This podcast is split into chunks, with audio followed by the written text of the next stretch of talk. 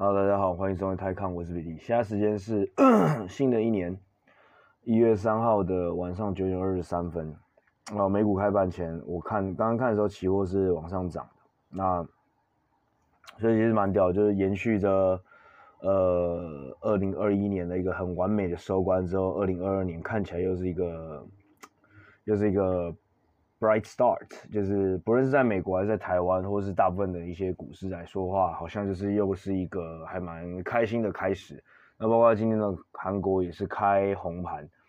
呃，其实全世界除了台湾跟中国以外是用红色代表上涨以外，然后绿色代表下跌。其实其他国家大部分的大部分市场都是相反的，就是绿色是上涨，红色是下跌。所以开红盘这个说法，其实应该只有在台湾跟中国会是这样使用啊。那 even 在香港你都不会这样用。如果看到，如果今天我们一说一打开昂啪啪都是红彤彤的话，那反而就是在大部分的市场里面，它是代表它今天是跌得很惨。但只有在台湾跟中国，因为每次听到，比如说今天开盘如果大涨个两三百点，然后大家大概全部都是红彤彤昂啪啪，这样就是这样，通常就是代表是好事。那如果是青变变。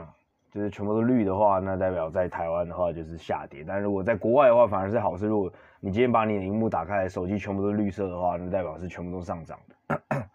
很有趣的一件事情跟大家分享一下。那今天并不是所有市场都有开，像日本跟中国都还是放假。但反过来是中国上礼拜五没放，然后韩香港上礼拜放半天，礼拜五放半天，然后台湾有关。台湾跟日本跟韩国上礼拜五都是全面休市的。那最没放假的应该就是美国啦，就是礼拜五也没放，等一等也会照常开盘这样子。那不愧是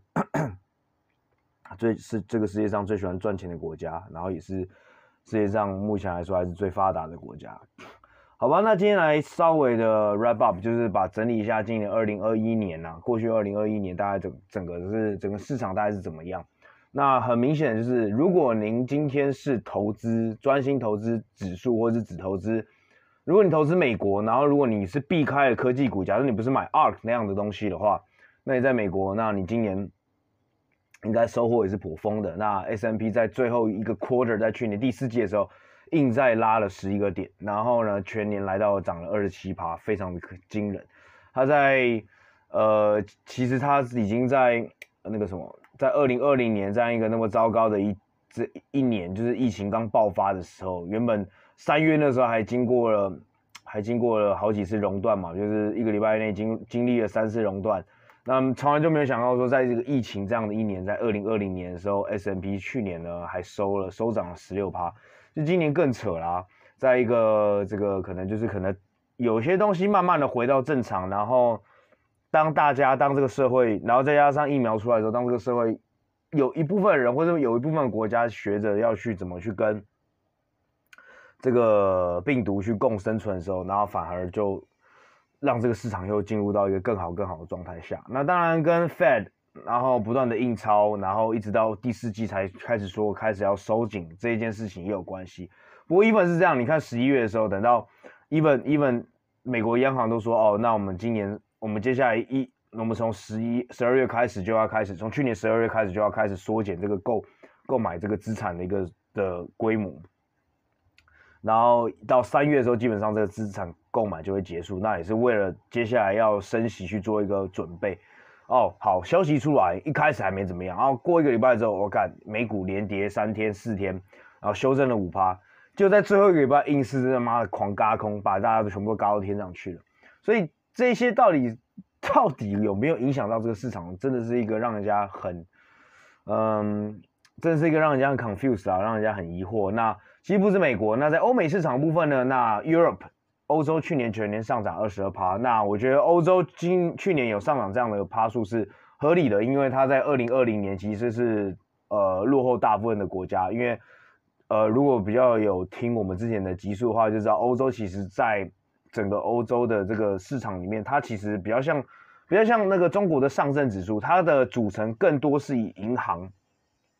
比如说英国，它有二十五趴到三十趴是由银银行组成的，那欧洲也是，那它的科技股就比较少。那你们还记得二零二零年那时候涨最凶的板块是什么？就是那些 work from home 在家工作，然后 SaaS 软体、e-commerce 电商这些，因为疫情而受疫情而受惠的这些科技股。那，嗯，Europe 在欧洲呢，大部分是比较缺少这样的股票。那就算有他们这样的，就算有这样的公司，他们很多都会选择跑到美国上市。最有名的，比如说 Spotify，它其实就是一个欧洲的，好像是瑞典还是哪里国家的的公司。那它就是选择到呃欧洲上，呃到美国上市。那其他的例子包括，嗯呃，其他例子包括什么？哦，其实会很多，蛮多是会选择在英国上市啊，比如说 Deliveroo 这样子。那对，大致上是这样。反正但是以整来说的话，以占比来说的话，不像是美国来 S&P 科技股，你看你自己想，光那个 F 尖牙股可能就占了全整个 S&P 的二三十 percent，光这些科技股就占这样。那其实，在欧洲是缺少这样一个组成的。然后再来呢，跟他们的。欧洲本本身来说的话，也比较难出现一个所谓的科技巨头，很因为毕竟欧洲呢，它不像是美国跟中国，它是一块，它算是一块大陆，但它不是一个国家，它是很分裂的。很分裂的时候会遇到什么状况？就你在不同的国家，你可能会遇到不同的法规，然后不同的消费习惯跟不同的呃使用方使用习惯，然后再加上，然后再加上基本上它是很难去整合，然后同时你在进进入到扩展到一个新的国家的时候。你很容易遇到当地的一些小的，呃，也不是说小，就是本地的公司，本地的公司去做一个竞争，你有时候会输他们，因为可能是语言不通，有可能是法规，然后有可能是 tax，有可能是税收关系，因为可能因为政府会补助当地的本地的国，呃，本地的公司去来去来增增加他们的竞争力。那欧洲会缺乏这样的 tax。也会有，也其中一个部分也是因为他们，就是因为他们不是一块，他们虽然是一块大陆，但是他们是因为有上面有四四五个、三四三四十个、四五十个国家。那其实这也是跟他们整体为什么经济成长一直以来都也比相对来说比美国过去二三十年跟三四十年为什么慢那么多原因，也是因为他们那个地方分裂成太多的国家。So 其实呢，如果如果各位有去想到欧洲这一块的话，其实这个也可以去 reflect 到呢。我们对东南亚的电商，比如说 CSEA、Shopee，然后跟中南美洲的电商 Meli、Mercado Libre，就要有这样的稍微有点这样的概念的原因，就是说 ASEAN 就是东南亚，其实它也是一个很碎很碎的一个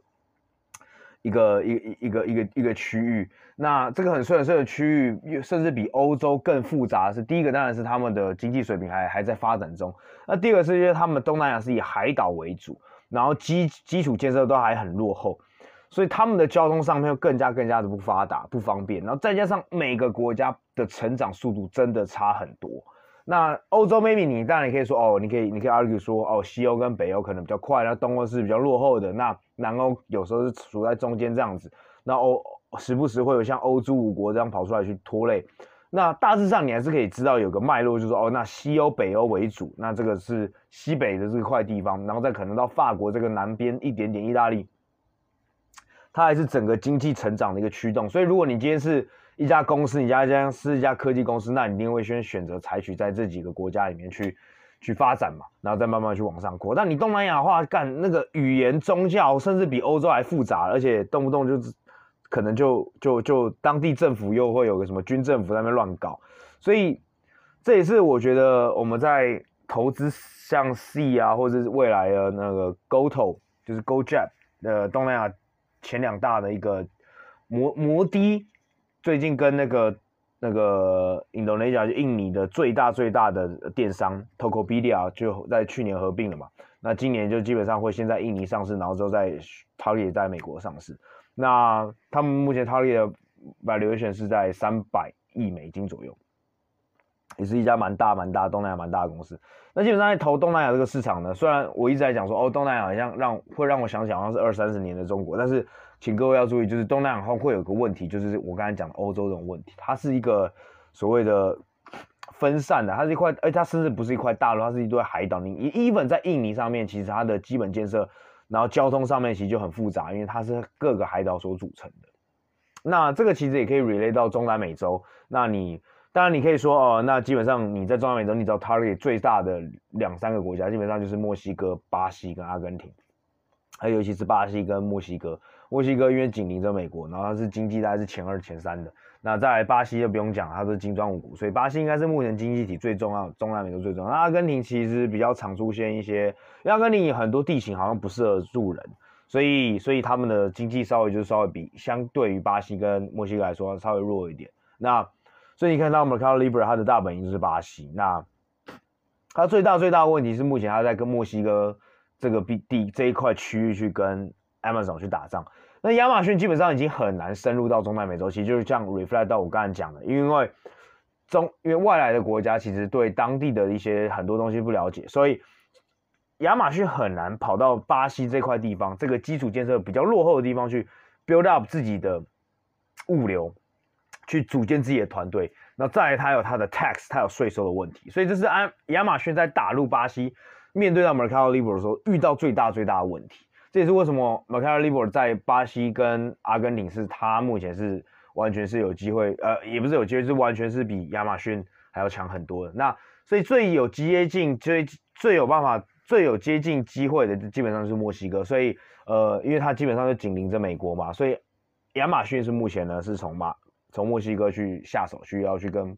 巴呃 Mercado Libre 在这个中南美洲做了一个对决。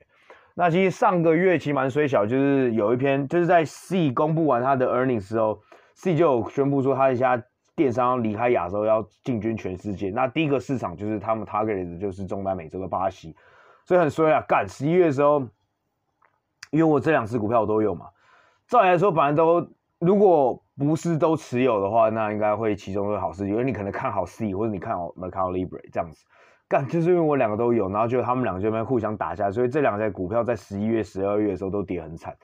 呃，Melly 是在十一月跌了三十趴，那 C 是在十二月的时候跌了三十趴，所以干，所以就我就有点破盖了。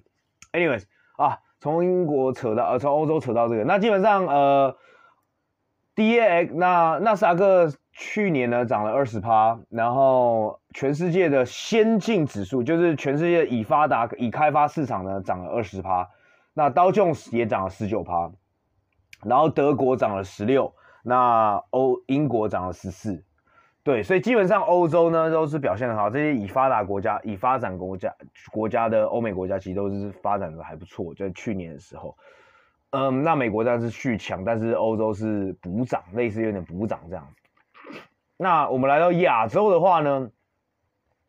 那亚洲呢，其实呢，大部分的市场都是往上涨的，然后最冠军群雄的就是越南，越南涨了三十六趴，第二名是印度二十四趴，第三名是台湾二十四趴，然后再来是泰国、Australia，然后大家都涨十几，比十五趴小，然后印尼也涨了十趴左右，那日本也涨了十趴。新加坡也涨了十八，那韩国今年比较长，只涨只涨四趴而已。那我觉得可能要最重要是归咎于他们的三星今年的表现没有很好，因为基本上跟台湾一样，三星大概占了呃韩国的指数大概要三十五趴，那台积电也是占了台湾三十趴嘛。其实台积电今年也没什么动，但是因为台湾的今年中小型的股票真的很很给力，而且类股轮动的很快，然后基本上是所有族群都去都有在涨。航运，然后然后船产等等，全部都狂涨，所以有把台湾的指数去推高的一个作用。好，那基本上其实各位可以听到说，我刚才念完，除了亚洲以外，除亚洲我还没念几个比较重要的地方呢，那是留到等等最后再讲的。其外呢，其实大部分的比较好的一些市场呢，基本上都是往上涨的。那包括日本，其实涨了也涨了四趴，十趴也不错。然后那。今天我在看这几天我在看彭博啊，就 Bloomberg 的 news 有看到说，呃，之所以越南、印度跟台湾今年的表现可以如此的那么的出色的原因，主要是因为呃这三个国家的这个今年的 retail investor retail investor 就所谓的散户啊，更加的疯狂去购买这些股票。那我可以认同越南跟印度，但 maybe 是因为我对越南跟印度的市场不够了解。我可以认认同这两个国家的观点，就是如果你说啊、呃，越南越南跟印度今年表现这么好，一个涨三十六趴，一个涨快二十五趴的表现的原因，是因为当地的 retail investor 去喷，去去刺激，去不断的购买这个股票，所以里面有很多是因为不是说真的是 fundamental，不是说它真的是呃基本面，或者是不是真的外资在买，不是真的很 smart money，不是真的的法人，不是真的机构。不是真的懂得这些东西的人在买，然后里面是有些这个所谓的散户成分。那越南我相信啦，越南我是真的相信。那印度呢，其实有一部分的原因，我不会说是完全是 retailer，而是因为中国今年真的太爆太惨了。所以我觉得你的 mandate，如果你今天这个基金是以亚洲为主的基金的话，你不得不去买另外一个市场的时候，你就会把中国的钱、投资的钱拿去转到了印度。那我觉得台湾、越南跟其他一些东南亚市场也是有受到一点这样一番但我觉得印度可能更加的有这样的一个感觉出来。那台湾的部分呢？台湾部分，呃，也不可否认，当然 retail investor 这个散户当然也是有有有有把这个指数往上推了。但是我个人觉得，在这三个市场里面，我个人觉得台湾它的基本面来说的话，应该是最强健的。的原因是因为台湾今年的真的有很多有有真的有所谓的转单效应或者叫吃单效应。那台湾的本体虽然说今年是全全就是所有类群都所有族群都在涨，但是台湾最最最最重要的本体还是半导体以及电子代工。那呃，我不知道各位我在跟各位前几天在分享的时候。我跟你分享说，接下来至少今年来用用比较马后炮来说的话，今年来的话就是一个硬体比软体还要成功的一年。去年是软体吊打硬体嘛，就是干就是，比如说硬体涨二十趴，软体可能涨一百呃涨两百趴。那今年大概是硬体可能涨六十趴，软体可能跌二十趴，呃跌二三十 percent 这样子。所以大概是这样子。那这是马后炮来说，但是我觉得明年来说的话，应该硬体也是还是会一个比较是在所谓的 outperform 的状况下，尤其在中国呢，因为政策上来讲呢，当然呃，好像大部分的政策已经有点尘埃落定的感觉，所以你能说 OK，maybe、明年的呃，就今年的负面消息会比较少，但是你要说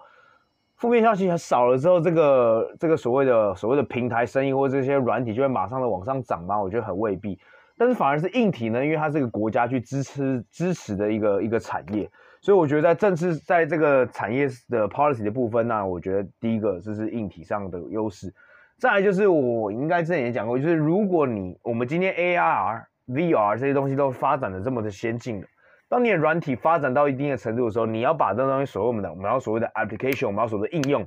我们要把我们所熟知的所发明新来的东西。运用到这个社会上，运用到这个人的生活上，那这时候就需要硬体。不论你看你是把它放在车子上，你是放在手机上，你是套在你的头套上，你放在那个最近有一家新的上市公司，呃，它是专门做那个就是什么呃智慧眼镜的，反正就是你把它越像 Apple Watch 变成那种 Apple Glasses 那种感觉，然后这这些东西都是所谓的运用应用。都是要把它变成实体化，那要变实体化之后，你最终你要的东西就是硬体。所以我觉得台湾的股市会有一个部分，是因为这些东西是未来可能十年十几年前大家觉得电子代工，然后半导体的这种电子产业这种这其中产业链的一部分，大家都觉得干这没什么可代性、可取代性强，然后 valuation 就是给你很低。但现在大家慢慢知道说，哦干，等到你把要把软体应用到成硬体的时候。如果真的做得好的话，然后你成本可以压得低的话，然后良率又好的话，那个 difference 那个差别可以真的可以马上体现在所有的这个成本上面。所以我觉得，然后再加上台湾的可能有些厂是真的做出比较好的品质，那价格又不会比较贵，所以，所以，所以，所以台湾的背后我是觉得有这样一个概念在去支持。那。呃，没错，我我个人是这样觉得。那韩国跟日本其实相对来说应该也要有这样的，只是我觉得日本还是有更多时候，它还是它的组成里面还不是以纯电子为主。然后再是韩国，韩国的部分的话，我觉得它有点今年比较萎缩的原因，是因为去年真的涨太凶了。那那韩国呢？呃，再就是我觉得韩国其实它的组成不是像台湾是有这么多中小型企业，因为。我忘记我们之前有没有有没有一起讨论过？其实基本上韩国呃亚洲四小龙里面，韩国是用它所谓方法是用大政府去扶植大企业。那台湾其实是虽然是大政府，当然我们是更扶植许多中小企业。在过去的呃在两千年之前的时候，就是我们的经济起飞那段时间，其实靠中小企业。那时候为什么什么很多什么黑手可以当老板的原因，就是政府那时候很鼓励中小企业自己去创业，然后去促成这个中经济起飞。那韩国各位也知道。基本上是很不一样，基本上是在由大财阀去引导整个国家，有好有坏。那我觉得今年呢，就是这些财阀的股票没有表现很好之后呢，啊，韩国就掉下来了。呃，也没掉下来，今年全年还是涨了四趴，但是我觉得就是没这么亮眼这样子。然后也比较少了中小企企中小企业的去支持。然后，OK，讲完这所有今年上涨，那我就觉得，如果今年你只要不是投，呃，就这样接下来接下来讲，就中国香港的话，如果你是投。美国啦，台湾啊，那你如果又避开一些雷，像你不要投 ARK 的那些东西的话，我觉得去年来说的话，应该是一个，嗯，对投资者来讲，投这些地方的投资者来讲，应该又是一个赚的盆满钵满了，所以我觉得应该又是一个好年，所以谢谢，呃，就是先恭喜大家。那如果呢，很不幸的就是如果你的 portfolio 里面跟我一样都是有一点中国的话，那你很有可能就破该。有一点中国的话，不一定会整个破关。但如果有很大部分都是中国，或是有超过五十趴是中国的话，那就真的大破关。因为今年表现最差，全世界表现最差的股票呢，市场应该就是中国。那 A 股呢？A 股其实还好，CSI 三百的话，其实才跌五趴而已，因为它里面有很多银行，然后有茅台等等这些东西去，就是传产的东西去支持。那反而是他们在打压那些科技啊、教育啊、医药这些东西比较少。那接下来惨的就是恒生指数啊，恒生指数去年一整年跌掉十四趴。那 N C I China 就是呃名城中国指数跌掉二十二 percent，所以呃最惨最惨，因为名城中国指数其他的前五大也都是什么阿里巴巴、美团、腾讯，所以基本上就这些 Internet Tech 啦，这些 Internet Tech 基本上把恒生指数给弄爆了。然后恒生指数其实有点衰啊，就是中国自己人，就是自己中政府也在搞这些东西。搞爆了之后呢，又又又同时也被美国在搞，那美国就在搞一些像商汤之前讲的商汤，它的拖延上市，反正能搞的几乎上，呃，恒生指数全部都遇到，所以它连续两年都破街了这样子。呃，我个人是觉得，呃，恒生指数这样也是蛮衰小，所以像我个朋友他的那个就是。我们香港也很像台湾，呃，比较比较像台湾，就是我们也是劳健保的，类似这种那种保险啊，就是退休基金啊那种东西。那我们可以自己去选择我们要投什么指数，然后你每个月就可能拿五趴十趴的薪水，然后去投在那里面。那我朋友他那时候刚刚毕业的时候干，他就选了恒生指数，哈，所以这两年他现在是蛮破该，应该输掉，应该赔掉二三二十几 percent 吧，应该有。所以呃，没错，就是如果呢。各位像那我那位朋友，如果你们的主要的不论是被动还是主动，你们你们的选股如果都是在恒生指数啊，或是你的被动指数是选择大中国或是恒生指数啊，那应该就是比较惨啦。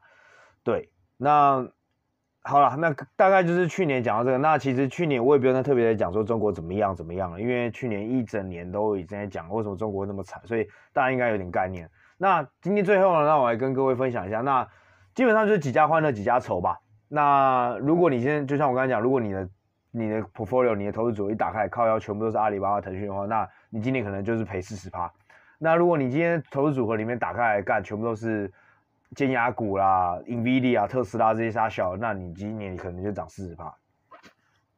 好，那我现在讲最大最大的重点就是，各位不能只是单纯的看到，比如说，哎，我跟 A 朋友。A 朋友今年涨了二十趴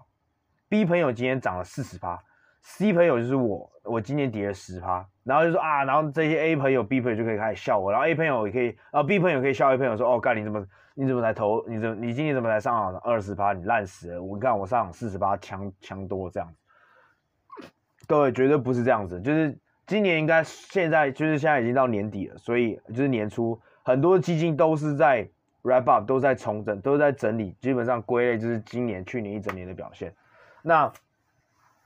各位要知道一件很重要的重要事情，就是千万千万不要懒觉比鸡腿。什么叫懒觉比鸡腿？比如说我是跌十趴那个人嘛，我是跌十趴的人，但是如果你把我的组都是投资组合打开来看，你就会发现，哎，干我的前五大全部都是中国股票，然后可能占六十趴的那一种。比如说干我前十名就是阿里巴巴、腾讯，然后美团、京东。百度这样子，那如果是这样的话，那我今年一整年才跌十趴的话，那我是不是蛮厉害的？你要想哦，我对标的应该是什么？恒生指数跟名城中国，恒生指数跌十四趴，名城中国跌二十二趴。那代表说，干我虽然前五大把我的 portfolio 把我投资者抓烂了，但是我下面的 portfolio management 我的前后面六到十五名可能做的，其实做的很好，或者是我的呃 portfolio weight 就是我在这个控制这个投资组合的一个，比如说风险控管啊，或者是在在决定这个 sizing，在决定这个每个部位大小的，或者甚至是交易时机，其实做的比大盘还要好。所以这就是什么？就是我今天要比较的不是其他的竞争者，而是要跟我买的东西的那个基准去去对标。那比如说再讲哈，如果那个涨四十趴的人呢，他投什么？我靠，他投的都是 Bitcoin 相关的 ETF，都是所有，都是所有，都是 cryptocurrency，都是虚拟货币相关 ETF，比如说 GBTC 啦，GETC，GETC 就以色以太币的，Ethereum 的，然后还要甚至投一些狗狗狗币之类的。那你觉得它涨四十趴？你觉得是？它今年二零二一年它涨四十趴，你觉得它是合格吗？我个人是觉得打个问号，因为比特币呢去年一整年涨了六十趴，然后以太呢涨了好像两百多 percent 吧。对吧？大概就是这样子嘛。那甚至如果它还是有杠杆的呢？他如果杠杆的话，他如果杠杆的一点五倍，那代表说他其实真实真实的真实的报酬率才二十五趴、三十三四趴，对不对？那如果呢那个 A 朋友呢涨二十趴的那个朋友，涨二十趴那个朋友呢，如果呢他他不跟他不就笑我吗？说啊啊哎哎，你看啊，我今天是买，我今天是全买，我今天全部都是买。呃，股票我没有买那些那些虚拟货币哦，那我真有资格笑笑笑我了吧？笑笑笑笑 C 了吧？笑这个跌十八了哦，不好意思，如果你今天打开来看，干，啊，portfolio 是美股，全就是都是只有美股跟台湾股票组成的话，那不好意思，你可能又不能笑了，因为你可能又输了，因为台湾今年涨二十四二十四趴，S&P 涨二十七趴，那如果平均下来的话。那它也是涨二十五、二十六 percent，那你才涨二十八，你有什么好笑人家的？你不要说哦，那他可能说哦，没有啊，我里面有现金，我可能二十八、二三十八是现金，我不管，因为今天我觉得大家常常会有个迷思，就是说，呃，我们今天去买一个股票，我只看的是看那只股票的成长，或是赚赚几趴，跌几趴，赚多少钱，跌几多少钱。各位要记得，就是如果今天真的要最有效的去管理自己的资产的话，你今天的股票账户，你一定要把那个账户，或者把你的投资组合、股票投资组合看成是一个基金，一档基金。然后那一整档基金的每每一个月、每一个季、每一年的涨跟跌，去跟你觉得最适合的大盘基准去做对比，这样这个才是最有效率、最才是最正确的去衡量、去评估说。你的资产有没有在随着这个这个时间的推移，有没有在增长，有没有在进步？要不然你会发现说，嗯，你的效率是在低过别人。假设如果台湾加权指数每假设讲讲不要讲了，讲那么复杂好。假设如果你今天自己有在炒台湾股票的话呢，台湾加权指数在过去两年涨了四十，涨了四五十趴。但是你的账户如果只从一万，只从一百万变成一百三十万的话，那你就不，我觉得今天你就没什么好自豪说哦，我今年这两年赚了三十趴的钱，并不是，因为你其实如果你直接放到零零五零或是什么零零六二零八杀小那种五十，台湾加权五十啊，或是台湾指数的话，基本上你的报酬一定会比你的这三十趴还要多的，因为它大部分是去 trace 它的台湾前五十大公司嘛，对。所以大概是这样子，所以今天的比较绝对不是跟其他人比较，因为跟其他人比较，他们除非你们买东西是一样的。假设两边都是买，都是买，都是炒中国，都是炒中国科技股，那一个涨了十趴，一个跌十趴，那我干，那个二十趴真的厉害，真的是太厉害，那代表他可能多空都可以做，或者他真的有招到很强的标的，或者他出场都出的很漂亮。但是如果你今天投的东西不一样的话，那就不能完全直接比较。如果直接拿去比较的话，那这就是我刚才说的，这所谓的懒胶比鸡腿嘛。对，所以各位今天在做这个同整，在今天在做整理的时候，那各位绝对要记得很清楚，不要看到网络上说啊，干，我今年他妈赚一百二十趴，一百多少多少趴，多少趴多少趴，然后你看看自己有没有自己很开心，因为想说哇，今年已经赚三十趴，已经很厉害了。然后你假设你是投台湾的话，你今天赚十趴应该很厉害，确实你很厉害啊。然后就你看那些一百多趴，然后就你很气馁，干，你不要气馁，你要看一下那一百多趴他妈买什么。哎，买什么不重要，呃，买什么以外呢，还要看他有没有开杠杆，他可能三四倍杠杆能干下去的那一种，可能是在玩期，然后甚至他可能 OK，他会说哦，我也是玩台湾，结果他可能五十趴的时间都在做期货跟选择权，那这样期货跟选择权做做了一整年下来赚了一百趴，那也不为过嘛。干，你要想要期货大概就是加权指数大概是二十倍的杠杆呐，那。那基本上你今年台股涨了二十趴，那你才赚，你才多说三倍的话，那有到三四倍，有到很厉害嘛？其实也到没也没有到很有啦，所以大概是这样子。所以我觉得这件事情是跟各位分享一下，然后呃，就是在今年结束之后，大家在审视，在在开始在 review 自己的 performance 的时候，大概要自己有这样的概念，不是去跟别人比较，而是你一定要找到一个最准确、最准确的基准。那有时候你可能是。东投一点，西投一点，中比如说中国有投一点，然后美国也投一点，然后日本也投一点，全世界都投一点。那投一点的话，那也很好。那你基本上你就是拉三四个指数，然后除以二，除以四，除以除以五，随便。或是你可以直接使用明晟的全球指数，MSCI World Index。但是你要记得有小心，MSCI World Index 它可能它只包含了全世界的已发达国家，那你要包含。已发达跟发展中国家呢，叫明晟的 ACWI 指数，ACWI 指数，只是那个权重不一样啊，因为那个 ACWI 指数里面其实有超过六十趴又是美国，所以最好方法还是看你自己的 portfolio 里面大概占比是多少，然后一开始先用做一个去做一个加权去去评比，那当然可能会一点一点点小小小复杂，但我觉得如果各位